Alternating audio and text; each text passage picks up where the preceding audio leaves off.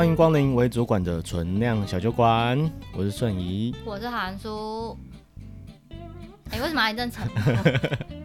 我们不是要介绍吗？为主管的存量小酒馆呢，就是一个嗯、呃，由我们两个人开设的 podcast 节目。废话。好，我们主要是在讨论一个中阶主管当做是夹心饼干的角色，嗯、然后在公司里面，无论是对上还是对下，会遇到的一些状况，然后我们的想法跟我们处理的方式，跟各位听众朋友分享，这样子。是的，然后有时候我们也是会呃分享一些时事，我们对时事的看法，然后或者找一些朋友来呃聊聊他们的这个职场啊，或者是一些想法跟规划。嗯，注意你的手哦。好，在那边给我玩钥匙。好，好，那，那我们今天，你今天是不是要 要带来一个震撼的消息？没，就要，要结婚？没有，别乱讲话。好啊，就是今天带来一个算震撼的新闻吗？好像也不意外，就是如果是他讲的话，就不意外。嗯，我觉得没有比女王过世更震惊。是的，那集就是冲我们最高的收视率。没有没有最高的，呃，应该说短期内就是七天之内最高收视率。收听率。对，收听率。对啊，好，那今天要讲的是那个，就是俄罗斯的普丁他宣布，就是他要征兵三十万。嗯，对，就是大家要有义务的。这是二战之后他们就是第一次就是要动员，就是征兵来动员这样子。对啊，然后引发的效应呢，就是大家都开始逃跑，很多人要逃走。对啊，就是很多的年轻的男性，在这个征兵前，男性都逃到边界，然后都想要飞出去这样子。哦，可是他们现在已经下征征兵这个这个算法令吗？嗯，他们就宣布要做这件事情，还没做嘛，所以大家都开始跑。哦，所以现在跑还不算很，就是还不算违法，因为如果征兵他那个命、嗯、行政命令下来的话，他们如果逃就出不去了嘛。不确定哎，我不确定他们的做法是什么，但理论上是啊，就是他真的你你逃，你应该就会被抓去。对啊，对啊，然后嗯，然后国外其实也是有反，像那个德国的话，他其实就蛮欢迎，就是俄罗斯人过去，他是 OK 的，比如像，或者说比如说像比较敌对，像立陶宛啊那些国家，他们就是就是不行不行，你不要过来这样子。哦，国际上现在还没有太。呃，就当然大家都是反战，所以你要征兵，大家一定都是会谴责的，对啊，嗯嗯嗯，对啊，他们到底什么时候要结束这场？讲闹剧好像也不能这样讲，嗯、可是就觉得这件事情真的是也过很久了耶。其实他们现在就是有很多策略啊，就是硬的也有，软的也有。比如我我也现在也不太确定他们就是。反正这个国际情势瞬息万变，他们要征兵不代表他们真的就会把所有兵拿过去打仗，打仗嗯、对吧、啊？因为你征了一些人民兵过来，到底战力如何？你要训练多久？对、啊、但是他就是有点像，就是我准备的拳头，呃、对，对对，然后对我跟你谈判之后，可能就是更有底气之类的，嗯、对啊，比如说像软的，其实他们也有在。鼓吹说什么要这个乌克兰地区要公投啊，嗯，然后就是让他们决定，就是这到底他们要是回归俄罗斯，还是要要保持独立这样子，所以他其实有准备蛮多手策略的，嗯哼，对啊，那其实今天其实讲这个这个这个新闻，其实没有要很深入的探讨他们到底是呃怎么做决策，但是其实想要跟大家分享，就是呃我们平常会蛮忽略的一种职业的类型。嗯，对，就是幕僚型的植物的类型。你说就躲在那个政治人物，或者是那个比如说老板或者什么后面？对对对，出呢智囊团。对对对，就智囊团，没错没错。其实这些人反而更重要。其实我们现在要选举嘛，嗯，其实选举你就会更呃明显的看到这些，就是这些人会比较浮出台面，或是比你在新闻上可能会看到这些人的名字。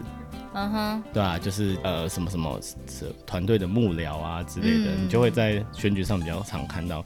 可是其实像我们讲回来啊，就是比如说啊，我们说啊，我们的总统好了，或是我们的市长，嗯，其实我们呃不可能所有的决策都是他们他想的，对，从头到尾都是他们想，一定是他们的幕僚们，就是有各种啊关于这个经济的啦，关于这个建设的啦，嗯、关于不同方面，他们去收集资料、找资料。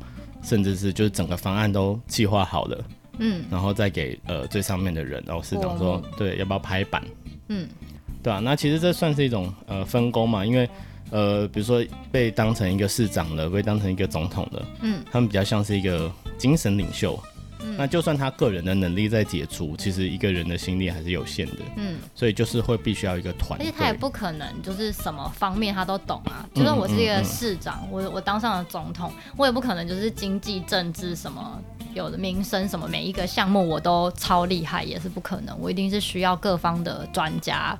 给予一些意见啊，没错没错，资料什么的。嗯嗯。所以，呃，副幕僚大概也会会分成两种，一种就是行政幕僚，嗯、就是专门帮忙处理一些，就是啊，这个比如说各方的，比如说开会，开会是打杂的嘛。不要这样讲，行政是非常重要的。行政很重要，行政真的很重要。其实行政的很，大家很忽略这个事情。我们在公司里面有切身的。没错没错，行政做得好，就是大家很很顺畅的完成事情。你就可以在前线一直不断的往前冲，嗯、因为后面就会有人帮你把一些杂物都处理。没错，就有点像补给队这样子。哦，你需要什么，他们会帮你什么，他们会帮你顺。你要借会议室，他们帮你借好；你要召集人，帮你召集好。嗯，其实这件事情大家都觉得好像不重要，好像谁都可以做，没有。没有。其实这件事情做的好不好很差很。没错，就是大家或许可以做，但是你做的好不好，你瞧时间瞧的好不好，会不会就是来来回回你用笨的方法，然后让大家都搞得很火大？嗯、为什么瞧一个时间，我一下讲这几个时间，然后就是别人讲不行，然后又要回来，我要瞧时间。嗯，其实那个东西来来回回，你能不能够很快速的做完？那其实还也是需要功力的。对，我就讲一个。嗯最切身的，我们之前不是有个很厉害，就我刚进公司那个很厉害的行政，嗯嗯嗯、然后他就是那种什么事情都会帮你想的好好的。然后比如说像我们出差，嗯，就是你只要说哦我要出差哦，然后他就会帮你把什么机票什么都弄好，没。然后他会整叠，就是连同核销要用到的所有资料都帮你印好，然后甚至连就是你那个兑换外汇那个。币值的那个，你要用什么时间点去切，他都帮你印下来，帮你画好。嗯嗯嗯。所以就是你会很清楚知道你要用多少汇率去兑换你的外币。没错。然后你要核销的时候，你回来你只要把机票跟发票全部贴好，就可以送件。嗯嗯嗯，对。对，没错。但自从他离职之后，我们的日子就没有这么好过了。就所有的事情都要自己来，然后你因为你也不是很清楚说，比如说会计那边到底要怎么核销，嗯，所以你就会说，呃，这个就是你每一样东西你都要去问，嗯，你就说，呃，这个要这样印吗？那这张我要印出来吗？那这张什么？弄得就超乱，然后还要去填系统，对，然后光是核销这件事情可能就要跑一两个礼拜，嗯，然后可是之前那个行政在的时候，我们只是回来东西贴了就出去了。没错，对啊，就是有没有 backup 其实差蛮多的，有没有背后的支持者？是的，对对啊，所以其实就是呃，我觉得大家就是，尤其是可以去看看自己的呃，其实不管是你的专业能力也好，还是你自己的个性，嗯，所以我觉得有时候呃呃，你不是喜欢当一个抛头露面的人，你不是喜欢在一线跟别人去做呃。交际或者是做谈判的人，嗯，其实你可以选择当一个很好的幕僚，嗯，像大公司也是有设置幕僚长啊，或者是整个幕僚就是像你刚刚讲的嘛，有点像智囊团这样子，嗯、对吧？其实都有这样子的定位，嗯，对吧？所以其实其实除了你去当呃，比如说基层的员工，或是我们刚刚呃比较 general 你可以听到的那些职务，什么各个呃工程师、会计师之类的，那其实选择当一个幕僚。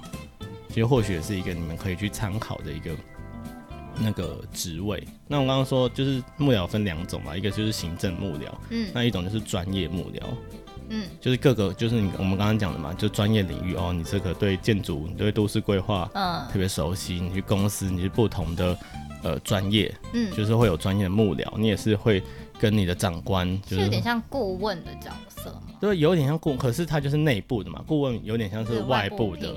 对啊，可是内部的幕僚其实也是很重要的，嗯，就是你怎么去做收集资料，然后呃整理好，对，然后找到对的人做对的事，嗯，其实是幕僚非常核心的一个能力，嗯，对啊，你刚开始你可能就是要慢慢练习，然后从呃找到对的人，收集到对的资料，嗯，然后做出正确的判断，嗯，然后到最后养成你可以看懂整个呃大局。嗯，对啊？其实我觉得这个幕僚的养成有点像是，嗯、呃，就是你幕僚最后养成之后，你要出来独当一面，嗯，对吧？其实也是蛮有可能的。像其实我们会常看到很多政治人物刚开始，比如说他是呃某某呃市长、某某市议员的呃助理，嗯，对吧？就是他的幕僚团队然后后面他自己出来选，其实这也是蛮常见的。所以幕僚有点像你在养成你的能力，嗯，对吧？你学习去当一个上位者，你站在一个上位者的思考，嗯，对吧？所以幕僚其实换位思考能力也是非常重要的。嗯嗯嗯嗯。那就是是不是有点好处？就是反正你做的那些决策，到最后被骂到是上面的。对对，就是有点像。对，我觉得这有一个好处，就大家可以去想说，哦，如果你今天直接去当一个主管了。你你自己也是做这些事情嘛，嗯，然后你要为你的决策负责，对。对，所以就是如果事情搞砸了，你要被骂，对。可是你今天当一个幕僚，你这个规划好的东西，枪口都是对着别人，对，没错没错，你就呈给你的长官，就是哎、欸，你过目可以吗？然后长官一签名。啊，就没你的事。没有，是开玩笑的啦。当然，我觉得我们在做每一件事情都要为自己做的事情负责任。然后，嗯、当然，因为我觉得这刚刚讲那个状况，还有有，我觉得有两点。一点是你有没有对你自己呈上去的报告负责任，这是一点；另一点是签合的那个人他有没有能力去判断这件事情到底是不是。真的应该被执行，或者适不适合，是不是适合这个时间点被执行？嗯嗯。然后，所以他下了判断，他签了嘛，表示他同意，除非他就是没在看，那他被骂也是应该。对，那当然，我觉得这件事情就是是两从两个点去看。是。但是刚刚那当然是开玩笑讲说，你可以就是哦，呈上去之后，然后上面觉得 OK 没问题，就拍拍屁股就走这样。对啊，可是事实上就是。当然，我觉得相对应的，呃，你需要面对大众舆论，就不管是在公司里面的舆论，或者是比如说政治人物，他需要面对就是他的选民的舆论，这件事情相对的压力就不会那么的大。对啊，不过其实刚刚就是讲的有一点，其实幕僚通常你只是呈上去之后，其实执行的还是你。啊，是啊。对，就是有点，其实有点像 PM 的感觉。嗯，对，就是虽然这个案子就是呃一个，比如说外外显的当责的人不是你。嗯，就是哦，是一个市政团队决定。通常幕僚不会就是只从某一个人做的决定啊，嗯、就是哎、欸、某一个团队做的决定，对吧、啊？可是其实呃在执行的呃内容啊，其实都是你在执行的。所以其实这不过这也会带出另外一个问题，就是我觉得幕僚型的呃职位的人，他们最容易遇到的一个问题就是自己的价值到底在哪里？哦，因为刚刚讲的不用负责任嘛。就是外带，就是别人看不到你的价值。就是你这个东西很成功的时候，也会被算在，比如说上司，或者是算在那个政治人物的头的、嗯嗯嗯、的攻击的头上，这样子。没错。对，就是好的坏的都是算在对方的头上。对，就是幕僚做久的人就会比较会有这种困惑。对对，就是好，我我做的那么好，那这个好像 credit 都不在我身上，所以最后就这样都都出去自己做啊。对，其实我觉得是看你的职业，就是看你自己的职业规划。有些人他就是很呃很享受这种在幕后的，他不需要，就是他只要得到他的长官跟他的团队的信任，就有点像地下主管、地下司令，嗯的感觉。对啊，他就是不用抛头露面，可是他的目标是要把事情做好，嗯，或是他这个判断决策的正确，让公司跑上正轨，呃，赚、嗯、钱或是减少成本，嗯，对吧？就是有些人喜欢做事嘛，他不喜欢交际。他不喜欢面对有人群，或是有过多的一些需要发表的一些机会，他可能就是没有那么喜欢，或是他可能觉得他比较不适合那样的场合。对、嗯嗯嗯，但是他很适合，比如说出主意跟就是执行交办的事情。嗯嗯嗯，那他就非常适合幕僚这个职。没错，职务。对啊，就是如果你的成就感是来自于就是把事情做好，嗯，就是这个事情在你的规划下好好的完成了，你就很开心。嗯。那你就比较适合当这个职业，嗯，对啊。可是如果你是希望别人说，哦，这个比如说摄影好棒，嗯、然后这个摄影需要被称赞，对，那你可能就，呃，这个职业也不是不能当。我觉得当当幕僚都是很好的一个养成，就是作为你能力的养成，对啊，你可以把它当一个管道，对，然后它是一站，是一个跳板，嗯，对啊。可是你之后你可以选择自己出去做嘛，就跟我们刚刚讲，哎，很多幕僚当一当之后就自己到第一线，幕僚对他来讲就是一个。训练的过程，嗯，对啊。那我刚刚讲的就是，呃，幕僚最重要的能力就是找对人，然后做对事，嗯、然后要有这个换位思考能力，因为你就要站在你是决策者的立场嘛，对，对啊。然后其实我觉得，呃，你说幕僚其他的呃训练，我觉得跟我们之前讲的一些呃，觉得主管的训练，其实我觉得是大同小异耶，就真的差别就在于我们刚刚讲的，就是你是不是很在乎这些，呃，最后成功的这个荣耀的 spotlight 是就是那种什么，那光什么光？你的主角的那个聚光灯，对，聚光灯是照你身上，是不是照你身上？光对啊，就聚光灯是不是照在你身上？如果你呃不是那么在意，就是你比较在意实质上的，呃，就是这件事情是不是做得好？那我觉得其实你是蛮适合去考虑要不要当一个幕僚。我觉得其实反过来在站在另外一个角色，比如说站在主管的角色，我觉得也是嗯、呃，希望就是当主管，不论你今天是一个中阶主管，或者是你是一个高阶主管，甚至你是比如说公司的 CEO，都不要吝啬给予你的幕僚。鼓励，我觉得鼓励不只是，呃，我给你加薪或者什么，就是平时的一些口头上面的鼓励，比如说今天这件事情，因为他提出的建议，你你们比如说得到你的市政得到了很好的效果，或者是公司因此而呃省了很多钱，然后或者是因此而就是多了很多订单，嗯，我觉得都不要吝啬给予。就是团队鼓励这件事情，就像刚刚顺颖讲的嘛，嗯、有些人他可能并不在意聚光灯是不是在他身上，嗯、但是他可能还是会需要，就是人都还是会需要被肯定。没错。那你今天就是那个可以给他肯定的人，对，就你知道幕后工程是谁？对，嗯，就是全世界人都不知道这这一件事情完完成是由他来，只有你知道，嗯，只有你们团队知道，就不要吝啬。给予他鼓励，嗯，因为我觉得这是一个正向的循环嘛。没错，你给他鼓励，他他说啊，我我被称赞，我知道我做的很好，那他之后就会更努力嘛。嗯，可是如果你一直就是觉得哦，那也没什么，反正就是他就是给一件，这本来就你的工作啊。嗯，那久了当然就会疲乏嘛，或者是他他找不到自己的价值。没错，他不知道他自己，我知道你做这么多到底是为什么？嗯，对啊，虽然他不在乎是不是大家都知道那是他做的，可是。他也不可能永远都就是每个人都还是会需要有成就感的来源，嗯嗯，对啊，所以我觉得也也就是跟主管分享，因为我自己当主管之后，我觉得这是蛮重要的。那蛮重要，就是像像我们，如果你是自己当主管的话，呃，你的组员其实也有点像你的幕僚嘛，就是你们对外来讲，你一整个 team 就是呃一整个 team 的对外表现，其实大家是一起看的，嗯。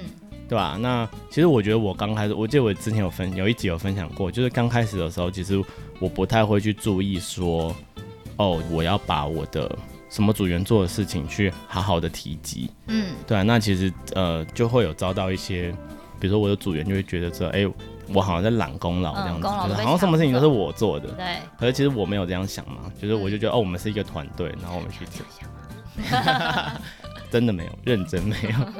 对吧？其实我就我真的觉得什么东西是谁做就是谁做的，的确就是他自己去创造，嗯、而且我们应该也要帮呃我们的组员去创造别组对他的信任感。对，这东西做得好，然后我说哦，这是某某组员做的，嗯，那其实呃这个我多提及几次，嗯，那大家就知道哦，其实这个组员做的很棒，对，这个东西做的，所以之后那个组员如果自己提出一些要求，或者他提出一些看法，其实就是呃潜移默化就会让别组。呃，比如说更有认同感，或者更会去听他讲话，嗯、或是去听他的意见是什么，然后给予回馈。对，对啊，其实我觉得这些都是蛮重要的。对啊，所以我觉得作为主管，就像我们现在作为中规中阶主管的部分，嗯、我们真的是不要吝啬给予。我觉得有时候真的其实是不经意的一句，嗯，哎、欸、靠，你真的好厉害耶！我说哇，你这点真的很棒。其实有时候只是，你、嗯、这样很厉害、很棒、很虚伪，很虚伪。没有没有，我觉得称赞是要称赞到点的。哦，对啊，就是你会说，你会直接点出说，哦，我觉得你今天给的什么什么意见，我觉得很好啊。对对，其实你给的称赞要具体，那个才会有效。这真的是蛮重要的一个称赞的方式，嗯，就是你先找出一个发生的事件，或者是。做就是他做出了某一个决定，然后造成了什么样的成效，嗯，然后再去称赞这个东西，没错，对，就跟你在追女生的时候，你就跟他说，哇，你好漂亮，但是觉得，嗯，哦，你说，哦，你的眼睛就是怎样怎样，然后很深邃，今天睫毛画的很美，看起来很浓密，然后就被当变态，就看起来很深邃这样，对啊，所以我觉得具体很重要。我们在教学的时候也是啊，嗯，就常因为你之前做特教嘛，然后你就必须要从他的。比如说画作里面，他可能真的是一般来说，我们都会觉得说，哦，就是他就是随便乱涂。可是你就是要找很具体，比如说，哇，你这条线画的很直哎，因为可能对他来说画直线可能不是那么容易的事情，所以就是要找这种小小的、很具体的，才不会让人家觉得你很敷衍。不然你每次看到说，哦，你今天画很漂亮哦，很棒哦，这样。没错。嗯嗯。好啊，其实就今天其实简单要提呃分享一下，就提一下一个呃不同的职涯考量的面向，就是幕僚型的职位。嗯哼。对啊，其实我觉得就是你可以去想一想自己的这个个性啊。适不适合？对啊，跟你的另外一个就是你的职业发展。如果你现在，呃，你的能力不是特别的专业到可以独当一面，嗯，对吧？先呃学习当一个幕僚，然后呃学会去规划事情，然后学会去找到对的人，然后呃去做这些事情。跟呃最后是你看就是呃比如说跟着主管的协助，或跟着上位者呃。的学习，然后去看一看懂整个大局，然后去学习如何的去，嗯、呃，就是方方面面的去思考完成一些事情的要素，跟，嗯、呃，跟呃更近一点，如果你是在职场上啦，如如果你是在商业，如果你在公司，如果你在政治团队，就是可能不太一样。但是比如说你在一间公司，呃，你怎么样去做出具有这个商商业思维考量的？case 其实也是蛮重要的，嗯，对啊？就是最终我们最初讲的嘛，比如说幕僚，如果你是幕僚，就是哎、欸，你怎么办公室完成这件事情？怎么办公室赚钱？怎么帮公司节省成本？嗯，对啊？这样你就会变成一个呃，就是称职的幕僚，然后之后有机会你可能就会被提拔起来。如果你自己也愿意，你很很有可能就是从一个幕僚，然后变成一个那个，比如说某一个部门的主管，对啊，其实很长啊，比如说常常都是这个什么董事长特助，然后。又会变成一个很大的职位，因为你是都跟着最上位的人去做学习，嗯，然后你慢慢的就会去用他的眼界看事情，然后学习他怎么去判断一些事情的。其实我觉得这种学习有时候反而是最快的，所以有时候不要小看这种什么执行秘书啊，或者这种职位，不要小看打杂跟行政人员。对，他们真的是公司里面非常重要的角色，没错。要能够做得好，其实没有那么容易。嗯嗯。你说每个人都可以做吗？嗯，每个人都可以做，可是每个人都做得好吗？没有，做得好其实很少。是是是，所以这真的很难。哦，顺便提及一下，有一种呃，就是最近比较红的，就是幕僚型的职位，我们都会叫他，比如说营运长。啊。所以营运长其实，对对对，其实营运就是一个很呃幕僚取向的职位，就是公司的运营，它是蛮背后的。就包括你刚刚讲的，比如说这个优化行政流程啊，嗯、然后让员工都可以呃，真的很重要，对啊，让员工都可以很顺畅的完成事情，他们不用有后顾之忧，还要很阿杂的哦，我请假很麻烦，我流程对啊，其实公部门公部门一定就会常遇到那种超繁复的行政流程，没错，对啊对啊，所以每次去，哎，这样会不会被 diss？每次去邮局都很气。对啊，其实很多行政流程就是很一板一眼呐、啊，然后比如说他们也没有随着时代去他们就照着他们所谓的 SOP。对，可能那 SOP 可能是二十年前，可能四十年前，我想。对吧？就是很多东西哦，我要纸本签名，我要怎么样确认？对呀、啊，都是很老，他们没有去呃继续做这个运营的优化，嗯，对吧？所以其实如果你们公司有 COO 的话，哇，那我觉得你们公司已经算走到蛮前面的，真的，真的很重要。对啊，然后让员工有这个有感的优化，其实很多东西你真的是有时候这不算是一个福利啊，就是你讲不出来这是一个福利。但如果你今天有比较的话，你就会发现哇，这个有没有一个好的这个运营的团队去规划你的公司，真的差很多。对，就像我们最开始我提到的那个行政嘛，嗯嗯、是啊，就是离职之后你才感受到它的重要性。对对，你就发现哇，真的有差别这样子，嗯。嗯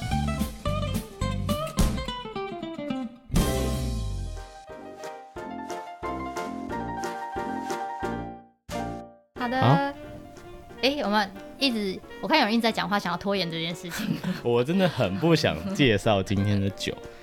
我们今天因为毕竟今天是俄罗斯嘛，没错，所以我们就就是买了那个八嘎。嗯，真的，老实讲啊，对吼，这，好，你在开发发，你在开发嘎跟发，语无伦次。我还问你太紧张，我不想喝它。好，在在你。介绍我们酒的时候，顺便分享几个俄罗斯小知识。Oh. 因为我刚好上个礼拜去澎湖玩，然后去澎湖玩去水族馆，然后这些很妙，就是水族馆俄罗斯的消息，就是水族馆的门口就有一个什么俄罗斯展，因为这个澎湖水族馆跟俄罗斯的忘记什么名字的水族馆，嗯，他们就签 M O U，就是合作协议，然后就是合作，啊，所以他们就有一个小展间，就是在介绍俄罗斯。俄罗斯的鱼吗？嗯，俄罗斯的水族馆，然后跟他们的一些文化，哦，然后其中一张海报就就是那个俄罗斯冷知识，嗯，那我看到有几几项，我就觉得蛮有趣的，然后顺便跟大家分享一下，嗯哼，嗯，好啊，这样就是就是太，比如说 general，就是俄罗斯是这个地球最大的国家。它的国土面积是最大的，oh, 对对啊，它是任何德国的四十八倍，英国的一百二十八倍，然后它的国土面积跟冥王星的面积一样大。哦、oh,，是哦，很大吧？可是它大部分都不适合 人居住啊，好像超过七十都不太适合人居住。冥王星百分之百吧。对啊，这是比较 general 的这样子，所以它的国土是就是世界上最大的。然后第二个就蛮有趣的，就是莫斯科是这个城市是全世界亿万富翁最多的城市。哦、莫斯科是他们首。对对对，莫斯科首都，对是全世界亿万富翁最多的。亿万富翁。对，最多的城市。搬家吗？你搬过去也不会变亿万富翁，它是数量最多而已，对啊。然后增加他们的分母啊。好，然后俄罗斯有一个很有趣的节，叫做全国性爱节。性爱节？对，就是九月十二号。为什么？就是又称作什么怀孕日或出生日。哦，真的、哦。就那一天是最多放假，不不，那天是放假，就大家都回家找人。就是俄罗斯人非常喜欢生小孩，就是八个小孩对他们夭折吗？现在应该也不会啊，不知道他们就他们小孩都很多，他们很喜欢那种大家族，哦，就一直生，一直生，一直生这样子。全世界放假也不是只有九月十二号，为什么只有那一天是？没有，就是那一天就是大家回家做小孩，所以他们六月的出生率特别高。哦、嗯，所以他们就是那一天回家，就是大家全部有有另一半的，就是回去做小孩。对对对对，这么酷。对对对，很妙吧？对。对啊，那这样子很可怜的，这样六月的那个小朋友竞争都超大的。还好一年，就跟我们龙年一样。对对，龙年我们一整年，对啊，他们也。就那一年的竞争都很大，还好应该也没有以月为单位来竞争的吧？还好就是年嘛，像龙年特别多，他们每一年就是六月出生率特别高一点，哦、嗯，应该也还好，对吧、啊？然后呃，另外一个就是俄罗斯人很喜欢喝酒，应该大家都知道嘛，嗯，对吧、啊？他们平均每年每个人喝酒是十八公升，是医生觉得可以安全饮酒量的两倍。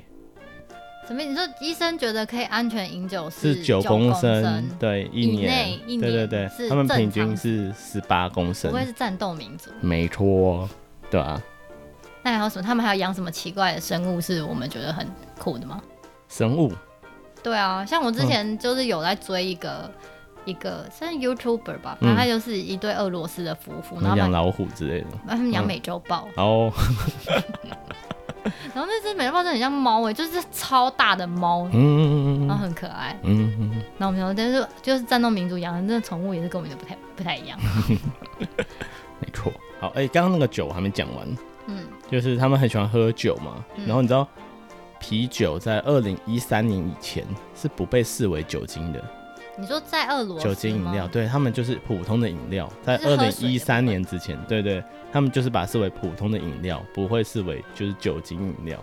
因为趴数本来就很低啊。嗯。啊，你这样没有办法在俄罗斯生存。我没办法啊。对啊，你就是你在俄罗斯是废物哎、欸。对啊，他们就是一三年之后才把列管成对啤酒是对视为酒精饮料。嗯，好。对啊，然后哦，衍生的就是。伏特加就是我们等一下要喝的伏特加，嗯，它的俄文字跟水只差一个字母而已。你说 Vodka 吗？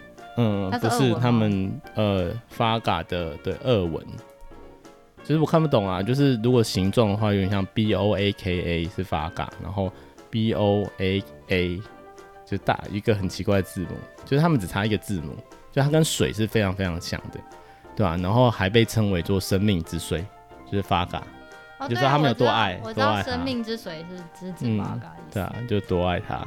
但是老实讲，我自己真的觉得发卡真的就是一个纯，其实他们这样说也没错，它就是水嘛，就是酒精，它真的就是一个纯酒精，没有任何其他的香味或者什么，就不不像比如说我在苏格兰喝那个 whisky 的时候，它是有很多层次的。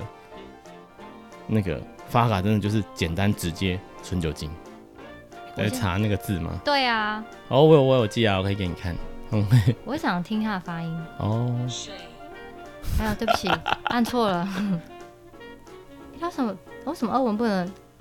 他叫 Daddy 哦。对，我不会念啊。他为什么不能按发音？嗯。把它反过来。哎、欸，俄罗斯文它没有。你说 Google 没有发？Google 没有发音哎。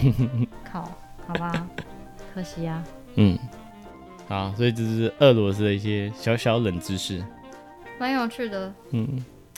那我们还是要来喝一下。哦哦。哎、欸，你很猛哎，不行，我还特别买了一杯柳橙汁。哦，就是讲一下，他们就是一个最简单的法嘎的调酒，叫做螺丝起子，就是柳橙汁哦。对，就是就只有两个原料，就是柳橙汁跟法卡二比一。呃，就是螺丝起子。哪一个二啊？哼，柳橙汁二啦，你法嘎二也太恐怖了。还有那个法嘎 lime 啊，拉法嘎。抢到。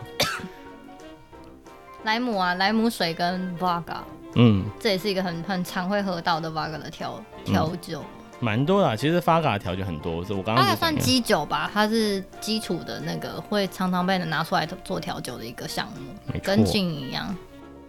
好，你不要再你不要再抗拒了，你赶快还是喝一下。我在很抗拒。我们刚刚我们刚还是还是稍微形容一下，因为我们现在买那个绝对，对，你要你不是啊？你等下要开车吗？没有没有没有，很像药哎、欸，你不觉得很像药吗？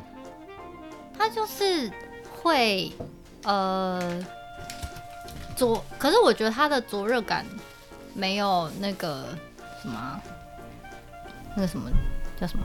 你怎么突然想不起来名字？你说威士忌啊？还是不是威士？灼热感？你说高粱？对，我觉得高粱还。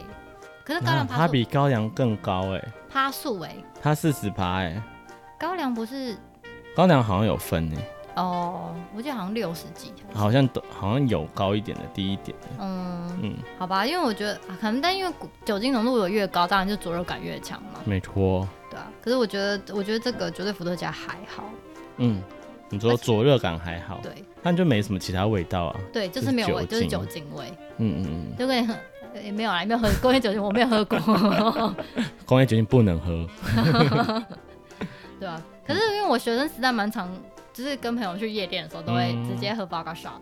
嗯，但是喝就是喝了之后，就会直接含那个柠檬片跟盐巴嘛，对对对，就还好。嗯，反正年轻时代嘛，就是年轻时代就喜欢装，就觉得自己很强的样子。对啊。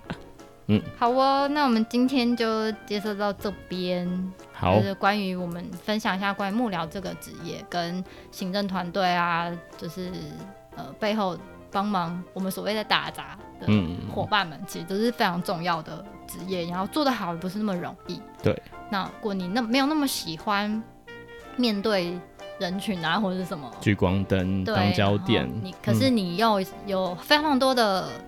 的点子，嗯，跟你的可能比如判断很精准，嗯，然后呃针对市场的洞察力很高，那也许你可以就是考虑这样子的职业，然后赢得你的长官的信任，也也许你就是可以实践很多你想做的事情。是的，对啊，然后也。